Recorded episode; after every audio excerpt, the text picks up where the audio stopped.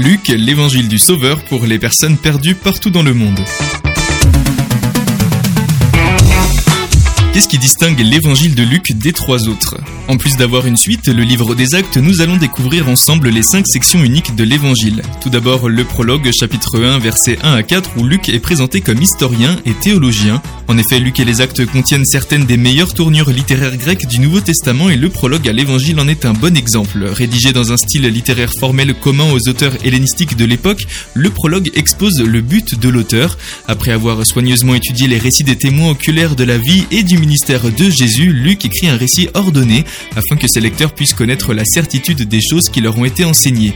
Le prologue montre que le but de Luc est à la fois historique et théologique. Il écrit comme un historien méticuleux, enquêtant et enregistrant soigneusement les faits afin de confirmer la vérité du message chrétien, un message concernant en particulier la continuité entre les promesses de Dieu données à Israël et leur accomplissement en Jésus le Messie et dans l'Église.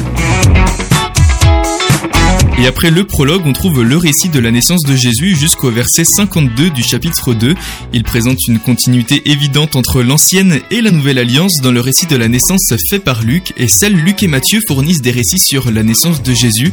Pour les deux, leur but n'est pas seulement de combler les lacunes sur les premières années de Jésus pour satisfaire les lecteurs curieux, non, ces récits de naissance servent plutôt d'ouverture, introduisant des thèmes importants pour leurs évangiles respectifs. Après son prologue littéraire formel, Luc commence le récit de sa naissance dans un style hébraïque très différent qui rappelle d'ailleurs la Septante, hein, c'est-à-dire l'Ancien Testament écrit en grec, avec cette formulation au temps d'Hérode, roi de Judée. Cela rappelle la façon dont nous pourrions commencer une histoire. Il était une fois dans un pays fort lointain. Luc fait cela pour plonger ses lecteurs dans l'univers du judaïsme et des écritures hébraïques. Découvrez la série de vidéos sur l'évangile de Luc et le livre des actes de Bible Project sur bibleproject.com/français.